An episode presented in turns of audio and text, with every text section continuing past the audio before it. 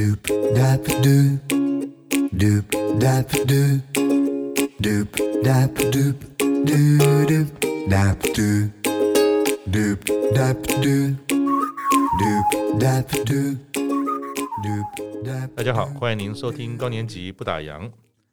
我们今天的来宾林娟，她不只是一位人力资源专家，她是《四国遍路给人生的二十道力量》这本书的作者。其实我当时在找资料的时候，我老是觉得林娟、林娟好像这两个字好熟悉哈。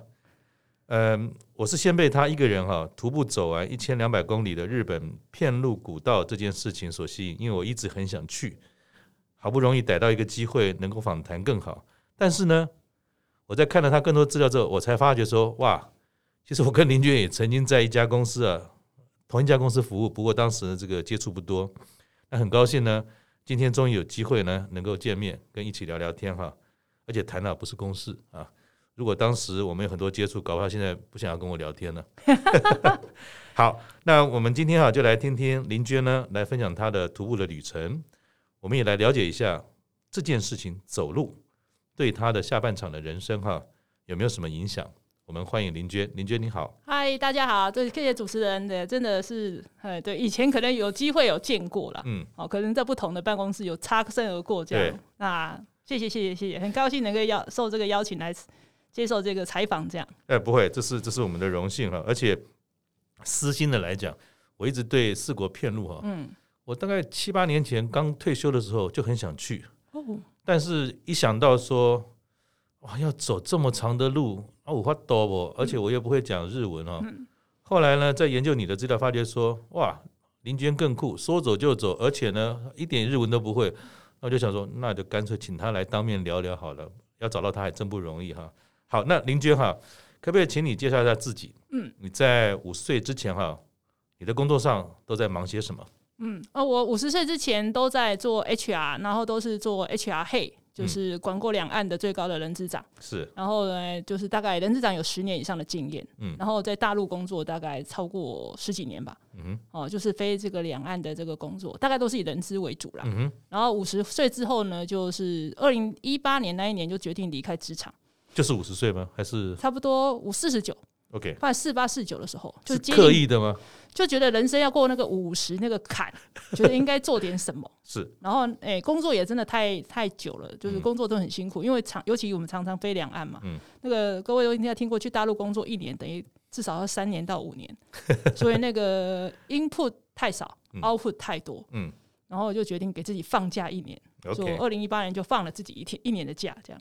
那你现在的工作上还在做跟 HR 相关的事吗？呃，现在做的就是 HR 的顾问跟讲师哈，嗯、那就是不瞒大家说的，但大家很多那个老板啊、企业主啊，现在因为现在人才荒很严重，对对对，常常都会邀约我说要不要再进公司啊。像我今天早上去内湖也是一样，嗯，啊，有一家公司说，我觉得你的资历太漂亮了哈，嗯、我们都找不到像你这样的人，嗯、有没有兴趣加入我们的公司？这样，然后我都跟他说，我那个人生过了五十岁大关哈，只想把时间做自己有兴趣的事，嗯，然后自己觉得有意义的事，嗯哼，对我觉得这是五十前跟五十后最大的差别啦。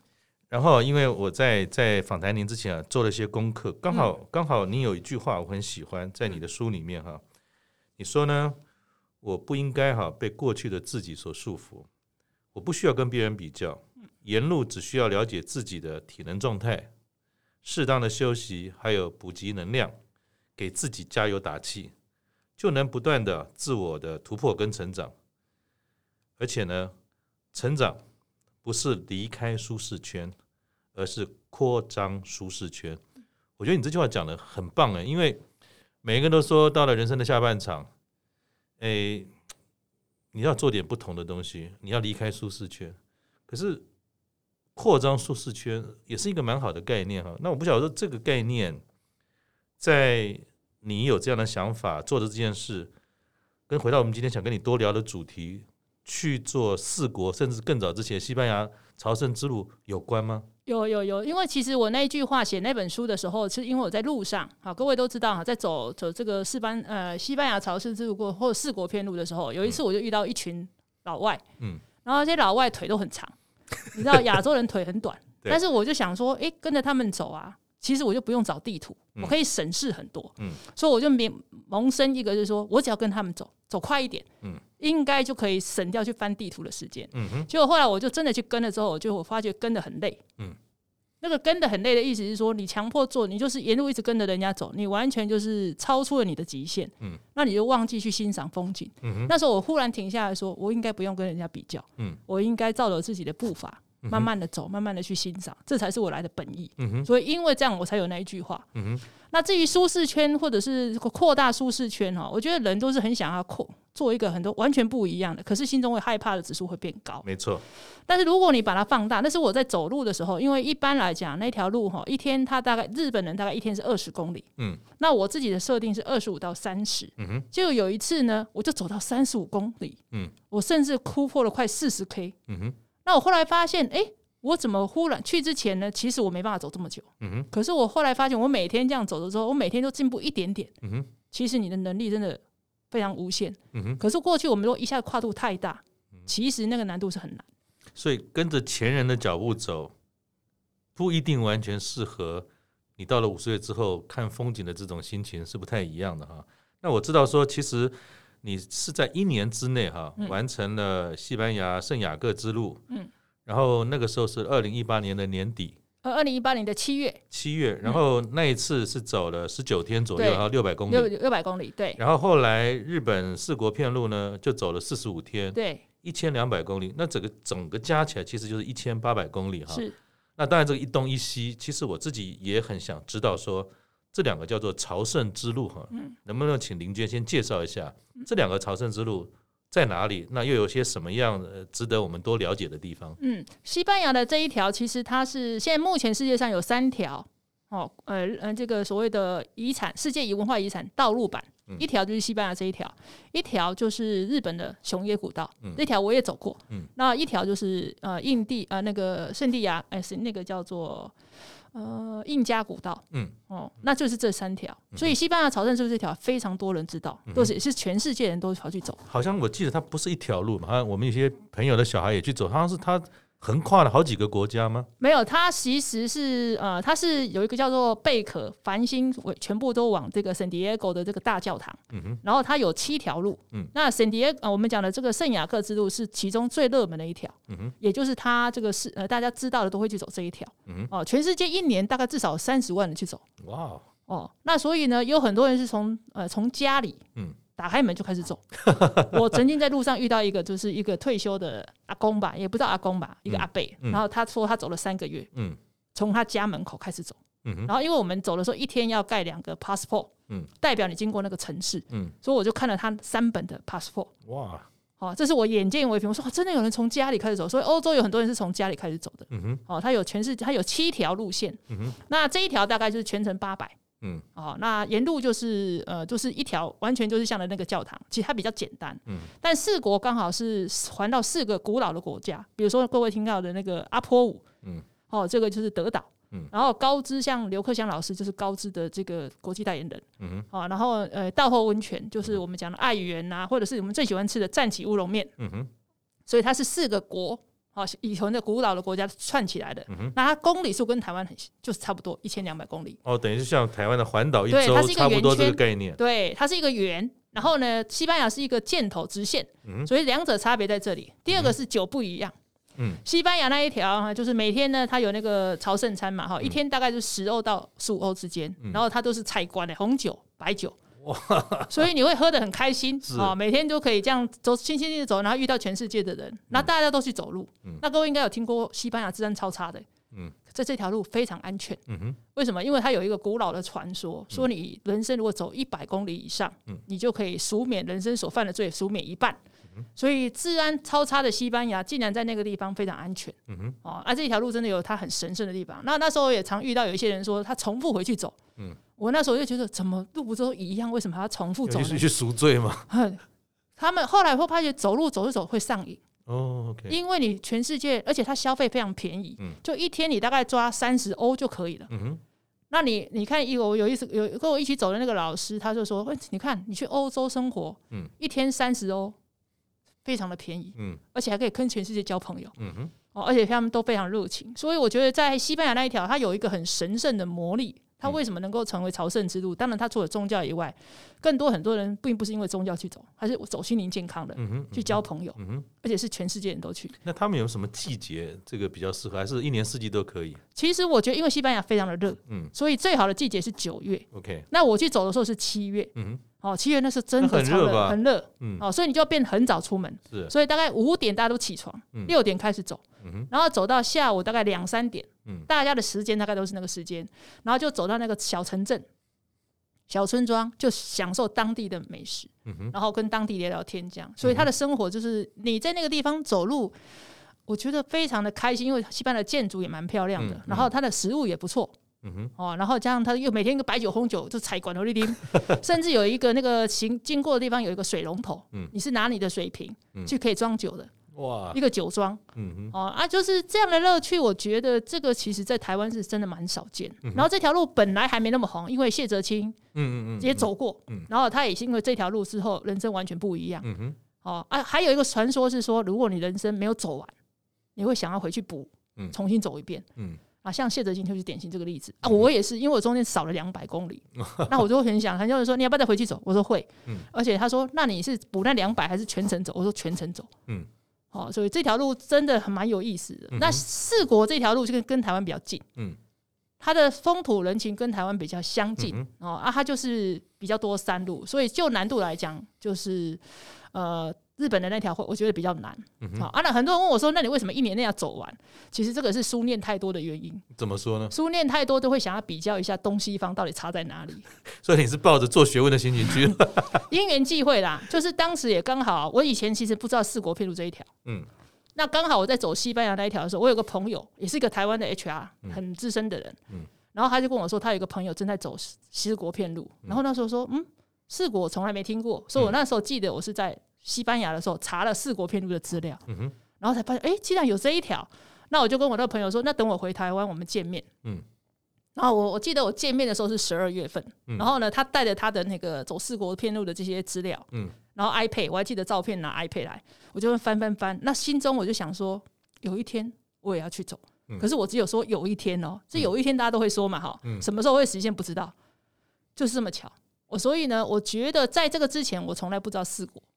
也不知道骗路。那在这之前，包含走西班牙这个，你以前就喜欢走路吗？没有，那是被雷打到的。这就很有趣。那其实是因为是这样，就是我们本来有一群几个朋友，三四个朋友，说要去瑞士环少女峰。嗯，因为我那时候我每年大概会去日本。践行一次就是去登日本的山，嗯、一年一次。嗯、然后那一次大家就说，那那我们就是去瑞士好了，嗯、少女峰。但是所以我们的群组是瑞士少女峰。嗯、结果就是大家好像在出发前半年，就是那一年的二零一八，我是七月走的吧？我们大概是二零一七的十二月份见面，说哎、欸、还有半年呢，那就要赶快敲定一下时间。然后那时候本来谈的是瑞士行程，忽然有一个人就说，哎、欸，有一个一条路叫西班牙的朝圣之路，然后说哎、欸、有这一条。然后就看到那部电影叫做《The Way》，嗯嗯，那部电影其实很多人都看过，嗯、可是其实都说有机会要去，但都没有去。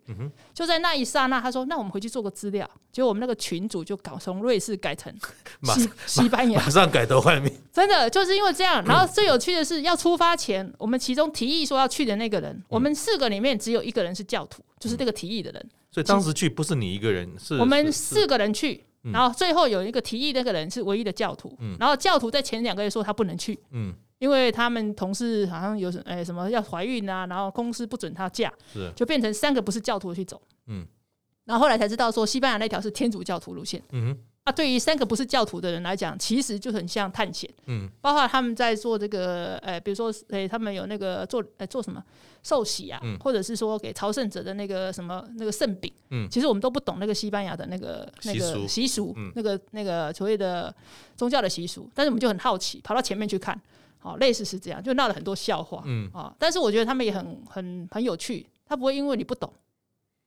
他反而很宽容，我觉得这也是蛮有趣的地方。嗯、所以，呃，很多人说会是不是因为宗教去走？我其实觉得并没有。很多人去走都是为了心灵健康，嗯、啊，或者是为了实现啊，比如说自己的一些想法，或者是找自找到自我。有很多人自己去走，那也有人一结群去走。嗯、那这个问题，有很多人问我说，到底一个人去好，还是一群人去好？是啊。我跟他说，你一群人去也会吵架。那后来是不是到了日本？日本的四国就是一个人吗？对，日本四国就我一个人去走，因为他们说为什么你不只有自己去走？我说第一个天数太长，嗯，没有人会有那么多时间，嗯哼。第二个你要约那么多，哎，这个时间大家也不见得有，很难瞧吧？很难瞧，嗯。然后我就决定要上路，然后我还不懂日文，所以懂不懂日文不是问题，嗯，你只要有翻译机就可以了。哦，谢谢 Google。对，Google 的翻译机就可以了。嗯，那那日本人他们有的人也会自己自备翻译机。嗯，那我们就他翻译机，我也翻译机，那就翻来翻去，这样很有趣。那像这个四十五天的行程啊，而且你又不懂日文，那你在这个行程上面是怎么准备的？嗯，这个是一个好问题。我只有订第一晚的住宿。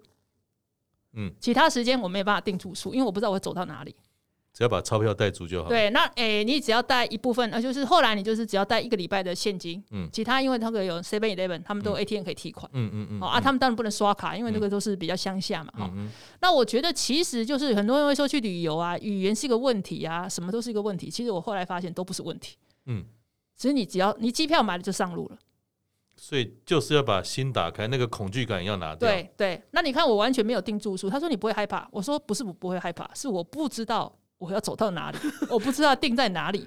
这个跟我以前的旅行经验是完全不一样。那有没有？因为我自己也也也好几年前就想去，也也做了一些 study。它好像有八十八间寺庙，是是。然后有的有的中间真的蛮长，有时候三十公里嘛，哈。七十八最长。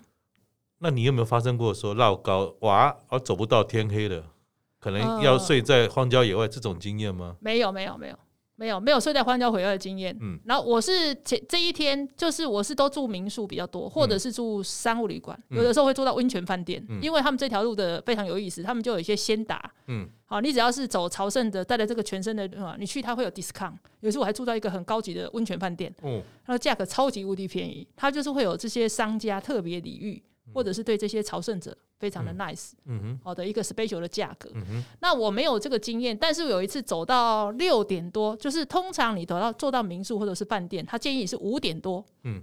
最好就要到，因为他的晚餐都是六点。嗯嗯。那如果你不能到，你也要打电话。可是因为我日文又不通，嗯，然后我手机又是拿的是台湾手机，根本没有日文手机，嗯，所以呢，就就就就是死命的走。有一次我好像走到迷路吧，我六点多到，我还记得去住一个饭店，嗯，那个饭店的经经理在门口站了很久，哇，他好紧张哦，他怕我不见了，嗯，哦，我只有那一次觉得很紧张。但大多数时间我大概都还 OK，嗯哼，哦，因为它有地图，然后这条路很有趣哦。很多人问我说要不要带手机，我说有时候 Google 会带你的路都是错的哦，因为它它是走最佳路径嘛，嗯，其实你要看的是 Map，就是那个纸本的地图。是，那以前我们讲都市人都习惯用 Google，对不对？没错，好，我也是因为那次。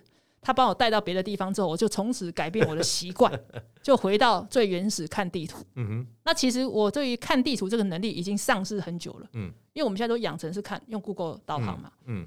哦，所以我觉得这个这个问题，其实到那个地方，你自然就会就会找到解决方案。嗯哼。哦，所以你想的太多也没有用，你只要很，而且这条路有个很有趣的一个叫做同行二人。嗯。就是这条路是弘法大师，我以前也不认识弘法大师。嗯。然后呢？开始的时候我也是蛮怕的，嗯，哦，就是有一次在一个那个那个林道里面，因为这条路有很多林道，或者是要爬点山，是。那个林道里面没有别人，只有我一个人，嗯，然后那个路线上就写说要四小时，嗯，结果我三小时我就飙下山了，嗯，因为我边走我就边想到说，哎，等一下如果会会会不会有什么东西跑出来？啊，熊跑出来啊，或者是等一下讯号不见呢，我怎么办？嗯，所以越想越害害怕越恐怖，就走越走越快，嗯，后来到了下去之后呢，就发现。好像也没什么好怕的，就经过几个事件之后就，就就觉得还好，反正不用预设立场，反正见招拆招就好。对，就觉得冥冥之中有人陪着你，嗯，然后遇的遇到一些状态的时候，就有人会出来解救你，嗯，很神奇。我也不会选形容，啊，很多人就说怎么这么选？我说我第一个我也不是因为宗教去走，我到现在也不是那个宗教，嗯，但是我觉得就我在走的那个刹那之间，就是给我的感觉就是这样。从我开始很害怕，嗯，到后面。不会害怕。然后我也看到你，你在你的书有一些章节，你有提到哈，就是其实你也不是专门就说为了这个准备了很久，说我要练习这个练习那个，然后要做最好的装备，体力要最棒，你就开始了。然后你后来讲到一件事情，我的印象是说，其实走久了还是会累，还是会有水泡等等。你重新去思考要怎么样让自己。可以走得更轻松、更愉快嘛。嗯，好像你做了一些怎么讲方法上的取舍。嗯嗯，你记得你讲的这一段吗？呃，应该是说我走四十五天这件事情，我从来没有长水泡。啊，真的？对。那你怎么做到的？对，其实呢，就是第一个鞋子要穿大半号，我是穿所罗门那个诶欧洲的健行鞋，那一条我也走西班牙是穿那一条。好，那你袜子一定要买羊毛袜。嗯，好，这是。鞋子跟袜子最基本的配备，嗯、哼。然后呢，你因为大半哈，那日本人是说要穿五指袜，嗯，哦啊，还有我是曾曾经在路上遇到一对夫妻，他走过四国片路，他已经走第几次了？嗯，他跟我说他们的秘诀就是一小时，不管走到哪里，他们就手表设定好，嗯，一小时，因为那时候我就跟在后面，一小时就停下来，把鞋子袜子都脱掉，哦，然后就坐在路边，让你的脚通风，嗯，他说他这样走过完全不会不会长水泡。是，哎，他告诉我这是秘诀。嗯、那我自己的秘诀就是鞋子跟袜子是关键。嗯嗯、那我的衣服就是穿这种所谓的机能衣嘛，嗯、就是那种吸湿排汗快干。所以我每天只要穿身上穿一套，背包背一套。好像重量也是个关键，对，重量是我我记得我在书上面看到是你对重量有些调整，你是怎么做的？就是其实重量就是大概就是十分之一，就是你体重的十分之一。嗯、假设你七十公斤，你只能背七公斤。那也不能带什么喽？对。所以你就是自己要去取舍，比如说你以前牙膏都带一整条，对，你就要切到最小。然后洗发精啊、沐浴乳，对不对？都不用带，因为你可能去住的民宿会有。那甚至你可能怕说没有，你可以带那个最小瓶，就是一罐可以到底的。像我就带一块香皂，嗯，那香皂通常是一块大块的嘛，我就切成最小块，嗯，就是你会把你的重量每一个每一个重量都会斤斤计较，斤斤计较，而且甚至要去称重，说是不是就刚好是那个原则嘛？对对。你要把那个就是背包要等于是你身上的延伸物，嗯，让它跟你合为一体，嗯哼，所以你越轻越好，嗯哼。那这些过程哈、啊，看起来都是旅行的准备，但是你看提到会不会怕熊出现呐、啊？又要不长水泡啦，然后重量要重新调整，这些为了这一段旅行啊，所我们讲说所做的准备或所所拥有的经验，对你来讲，在回到了台湾。离开了山林之后，它有哪些影响吗？我觉得影响蛮大的啊，比如说现在人生的断舍离呀。嗯，哦，我以前去没走路之前很爱买东西，哦，你知道到日本的时候，你看这东西每个都超可爱的，多，很多，然后准备背，对，我背。我现在对他那些东西完全没有感觉，嗯，然后我都会纯粹欣赏，嗯，哦，啊，因为我只要每次要买，就想到那个重量，那个重量放到背包的时候，都我都要考虑很久，嗯哼。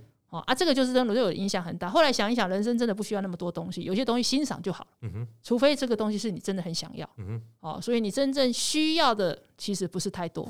嗯，尤其我在走的时候，两四十五天就背了个背包。嗯，你就发现你身上穿一套，背包背一套，就这样而已。嗯哼，那你的很多生活的必需品，以前你可能会要求要什么牌子，什么牌子，到那边有就好了。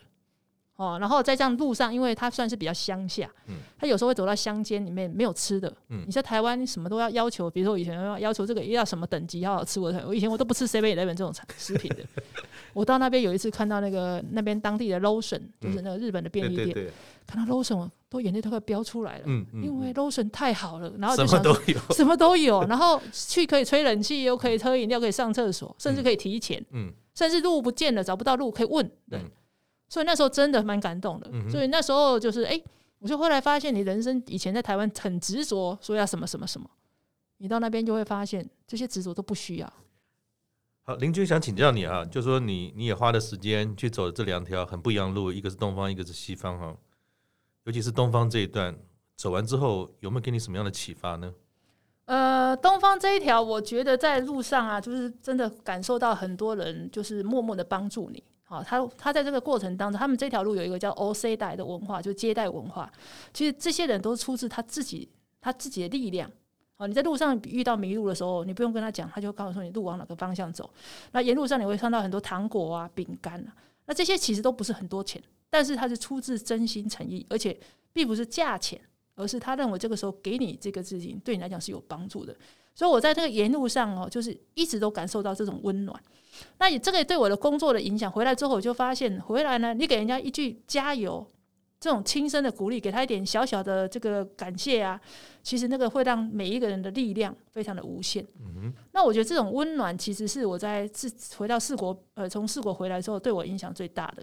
就是说我们能够用我们的专业帮人家，也许我们觉得我们只是小小的帮忙，可是可能对他影响非常非常大。嗯，哦，那我觉得这个应该也是一个蛮大的影响。过去我的职业生涯里面，我是像各位应该听到我的讲话速度非常快，嗯、我的脑袋转的也很快，嗯、是因为我都在科技产业工作，嗯、科技产业强调的是快速。速度。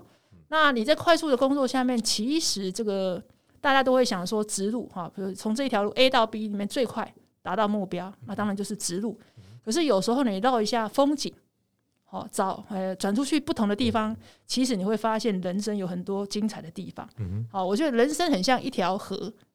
你那个真正精彩的不在于那个河道，是在河道转弯的地方。嗯哼，那它的堆积物是最多，而且会产生很多的新的东西。嗯，所以，呃，我觉得就是很多时间不见得你都思考好，它就按照这个方向走。只要你方向那个地方那个北极星是对的，其实有时候绕点远路，你的人生可能会更精彩。嗯哼，柳暗花明又一村，有的时候不要做准备。你只要带着愿意走的心，其实看到的风景说不定会比你一直低头看地图更重要。是是是，所以啊、嗯呃，在走的过程当中，你要去真正的让自己跟那个环境，嗯哼，哦、呃，去慢慢的去走啊、呃。那时候我真的无聊到去看垃圾桶，为什么呢？因为日本你看到那个乡下地方嘛，嗯、啊，怎么这么干净？嗯，是啊。那我后来发现，那个他们的垃圾分类，连这种。乡下地方都垃圾分类的非常好，几点几分垃圾才会拿出来，他们就很遵守。那时候我就觉得说，哇，一个国家的人民的素质要从乡下地方看起。嗯，哦，这种东西不是用规定来的。嗯、哦，你看我研究到垃圾桶，因为你在路上走的时候，就会觉得什么东西都很有趣。嗯什么东西都是新的学习，这些都跟我的过去的感官不太一样。那也就是因为用走的，你才会有这种发现。嗯、如果你车子过去，咻就过去了。哦，你坐火车，你根本不会走过这些，嗯、所以呃，这样子的一个徒步旅行，现在很多人流行这个徒步，我觉得这个徒步过程当中，其实身心要很健康。嗯哼，哦、啊，所以日本人为什么这个这条四国篇路是日本一生之中一定要走的一条路？路然后在日本，我曾经遇过那些老先生哈，他们就说走这一条路可以交朋友，嗯，然后又可以锻炼身体，嗯哼。然后呢，又可以那个完成他的梦想，嗯、哼。哦，所以他们就会接续一起去走，嗯、哼。哦，那我觉得这条路在台湾一定会大红，嗯、哼。因为它离我们太近了，嗯，对，哦，然后日本又很干净，然后他对台湾印象又非常好，嗯、哦，那也也没有要求你一次要把它走完，你可以分段走，其实也可以分次嘛，如果请不了四十五天的长假，其实一次去一个礼拜或者是十天。分次走完也是另外一种乐趣，是是，所以不用担心说，哎呀，体力呀、啊、这些没有体力。我去之前，我刚刚因为有讲他说我有没有练，我没有什么练，我大概一天大概走一万五到两万步，然后呢，你就慢慢就是刚刚讲，不是你跳离，就是一下子跨到四万步，你两万直接就掉了两万三，嗯、发现很容易就达成，每天进步一点点，就是扩大你的舒适圈，你就发现人真的有很大的潜力，那这个也是在走的过程当中，我才发现哦，原来我有很多我自己没有发现的潜能。嗯哼，太棒了。对，那有这些体会是因为独处吗？那如果说一群人去，会不会这些体会会没有？就你怎么？我觉得会有，我自己觉得会有，就是因为我自己去，然后因为我语言又听不懂，嗯，然后我跟他们的对话机会就少，嗯。然后更多的会来自自己的反思跟对话，嗯哼。然后因为蛮有趣的，就是很多人说，哎，你没有想要放弃？我说，通常我在路上会想要放弃，尤其那个走到七十八 K 啊，有二三到二四，中间距离是七十八。因为日本的这个四国片，它有的很距离很近，一天可以走好几个寺庙，盖好几个章，所以那个盖好几个章，很像我们在玩电玩，嗯嗯，哦，成就的概念，盖一个章过关，打怪的打怪的概念。可是那个七十八是要走两天半，嗯。那个真的是很考验心智，就是那个在高知那一段，嗯、那常常那个尤其是无人的海边，哦、嗯，刚开始看到海边太开心的，哇，海边呢，哈，每天都看海边的时候你就知道，尤其走在没有人的时候，没有车的时候，意志力很容易动摇。嗯，可是我那时候每一次想要，哎、欸，想要放弃的时候，我就想到我西班牙那一条路没走完，要回去补课，就撑着要撑着走完。嗯，所以我那个七全程我都是用走的。嗯哼。我完全没有想要去搭乘，然后有日本人问我说：“你要不要来搭车啊？哈，坐火车啊？”他们有有有？我说没有，我还是要把它走完。所以到了后面，越后面这个心这个越来越坚定。嗯哼。哦，我觉得这这个这个这个中间的转折，我觉得也蛮有趣的啦。嗯。那像你是工作了这么多年哈，然后又有一些变动跟转折，在当时哈，就是二零一八年嘛哈，你决定要去走路，而且。不走则已，就走了东又走了西，你决定要把你的工作停下来那个时候啊，嗯，当时的工作是很顺利吗？你也不用再担心说，哎呀，反正就就先先先就去走了再说。那有没有什么在当时，其实你在取舍取舍这件事情，工作也好，走路也好，有没有什么担心，或者说会不会再回到职场上会跟不上脚步了等等的？你当时有没有这些想法？如果有？你是怎么面对他的？嗯，这个问题很多人会问我。他说：“你怎么有这么大的勇气跟胆量？嗯，敢把工作辞掉？那因为我都做到 HR head 的嘛，嗯，那级那个级别也是比较高。是。然后呢，大家都很就觉得说，你怎么会敢这样勇敢的下决定？其实我当时也没敢，因为是工作真的太久。我刚刚有想到，我工作真的时间太久，而且过去我就是跑两岸。嗯。那其实我就觉得，哎，真的在面临那个五十的那一关的时候，我是决定真的想一想。哎，给自己放假对我来讲更重要。那我没有考虑太多，说万一回来接不上，或者以后找不到工作，我可能对自己还蛮有自信的。嗯，我也不担心，因为我觉得五十是正好的时候啊。或者怕什么？怕找找不到工作吗？不会啊。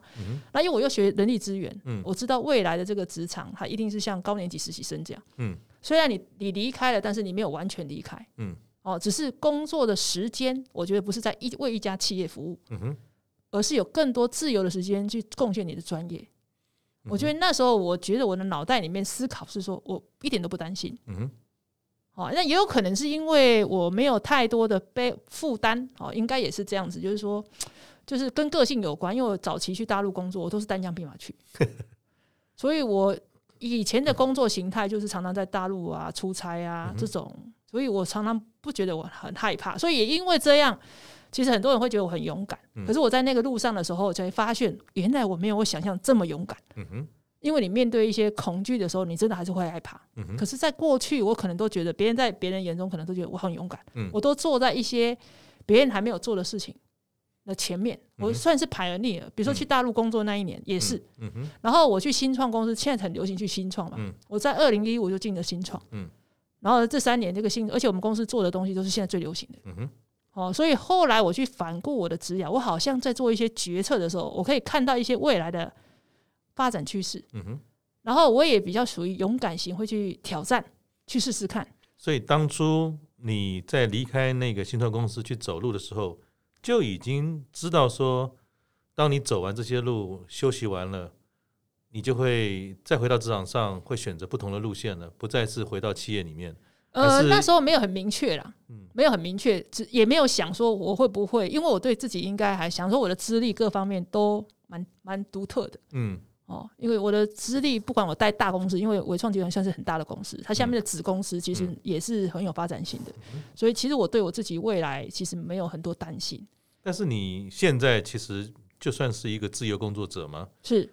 那又怎么样下的这个决定要走这这这条路，而不是又回到了企业里面，再重新从一个人资长的角色再开始？嗯，可能我觉得这就是这条路给我的影响。我自己觉得说人生非常宝贵。嗯，那其实我们帮一家公司贡献专长，嗯，跟我去帮很多呃跟很多的企业 CEO 或者是呃从主管，嗯，分享对。这个人力资源的重视的程度，我想这个的价值跟意义更高。嗯，所以我后来就是，当然我必须诚实的说，很多还是会找我，想要不要进企业啊？是啊，像你这样资历，当然很少人会放你过吧？对，所以我每次一家每一个公司的老板都说，你有没有兴趣来啊？我都会跟他说，我觉得我去帮一家公司贡献，嗯，我觉得我的价值跟其他更多的企业去把，我我真的是把希望把时间花在真正这个老板对人力资源很重视，然后是只是他不知道方法，嗯。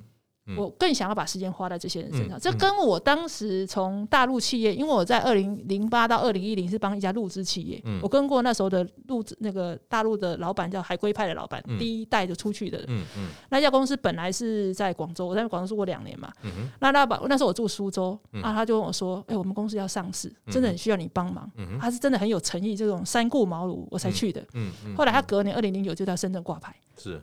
他挂牌那一刹那，他当时去敲钟哈，就十个人可以进去敲钟，我是其中唯一的台湾人。然后我那时候就觉得，哎，我帮一家入资企业，嗯，重新整顿之后变成他能够上市，嗯然后那时候就觉得说，那为什么把我的专业放在大陆企业，为什么不放在台台资企业？所以因为这样，所以我才会进来加入台资企业。嗯，所以我觉得我的基因里面好像就觉得，哎。我应该为什么人做点事？嗯哼，我觉得这个驱动力应该是相对来讲比较强。但是我们从你的身上看到，其实你这么多的历练，然后决定要做一样不一样的事情，然后就放下了，然后毅然决然去走路。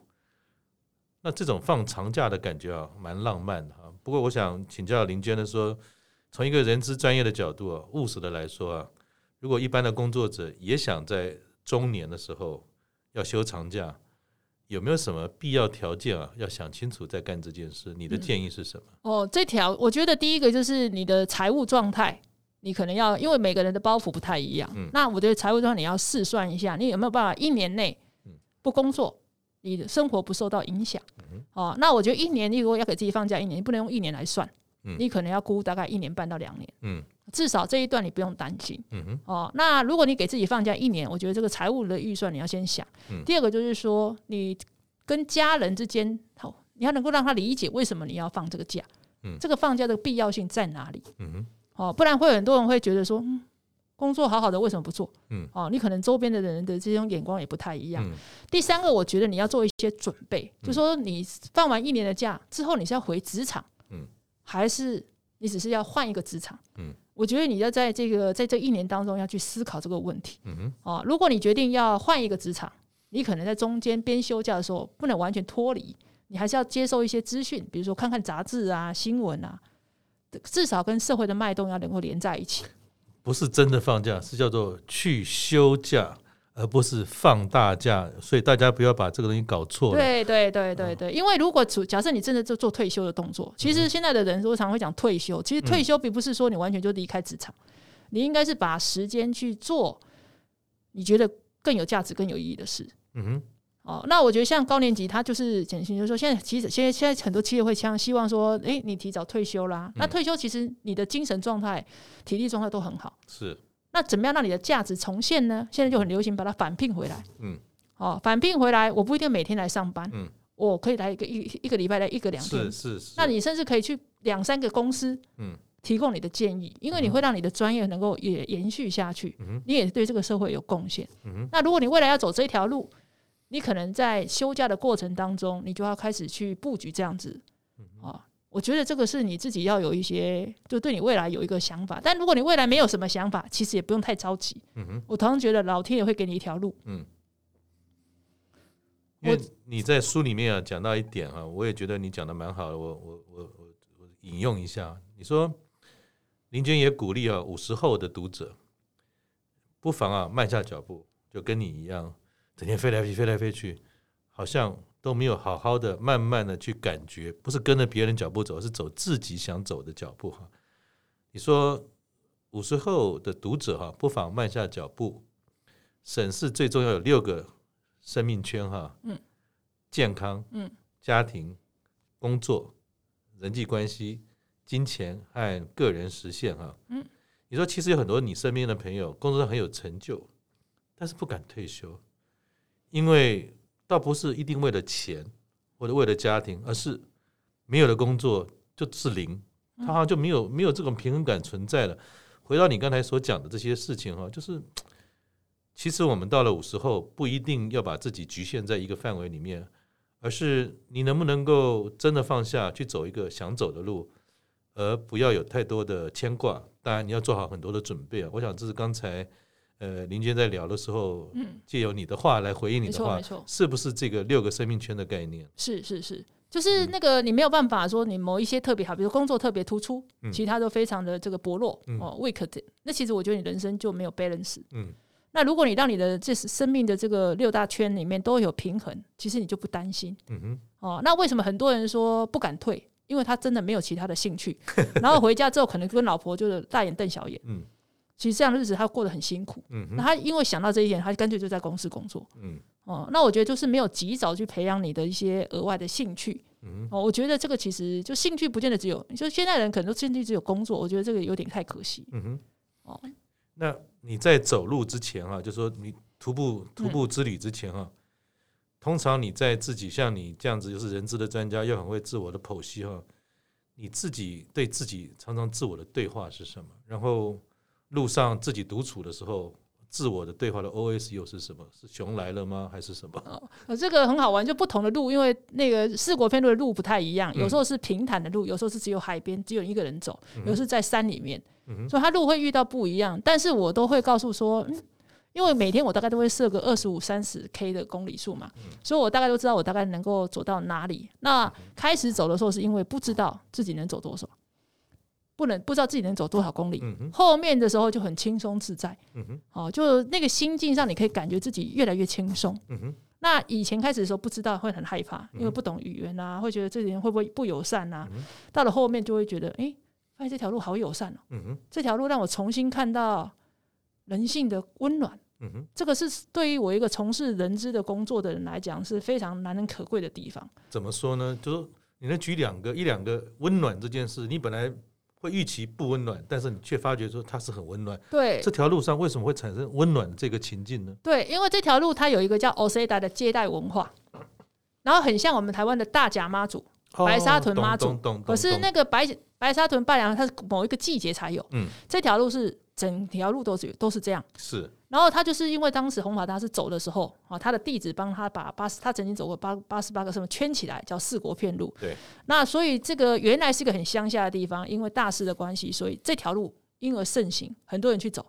然后你就只要你穿的这个哦，那个叫我们叫欧汉楼上，就是朝圣者的衣服，就会路边的很多人啊，就会送你饮料啊、饼干啊。好像是一个诶，把一个帽子帽子对那个什么斗笠斗笠。然后有一个白衣呃袈裟，还有一个长长的金刚杖棒子。对，然后你走在路上就辨识度很高嘛，所以常会遇到很多人上来送饮料的啦，哈，送糖果啊、饼干非常的多。嗯哼，他们觉得他们会尽一点心力，嗯哼，好来帮助你。嗯哼，然后你在路上啊，假设很多人说迷路怎么办？不用担心，他只要看你在路边走了，那个张望的时候，他就嘿一脸来攻，哎，这个路往这边往那边，所以不知道语言他就知道你迷路了。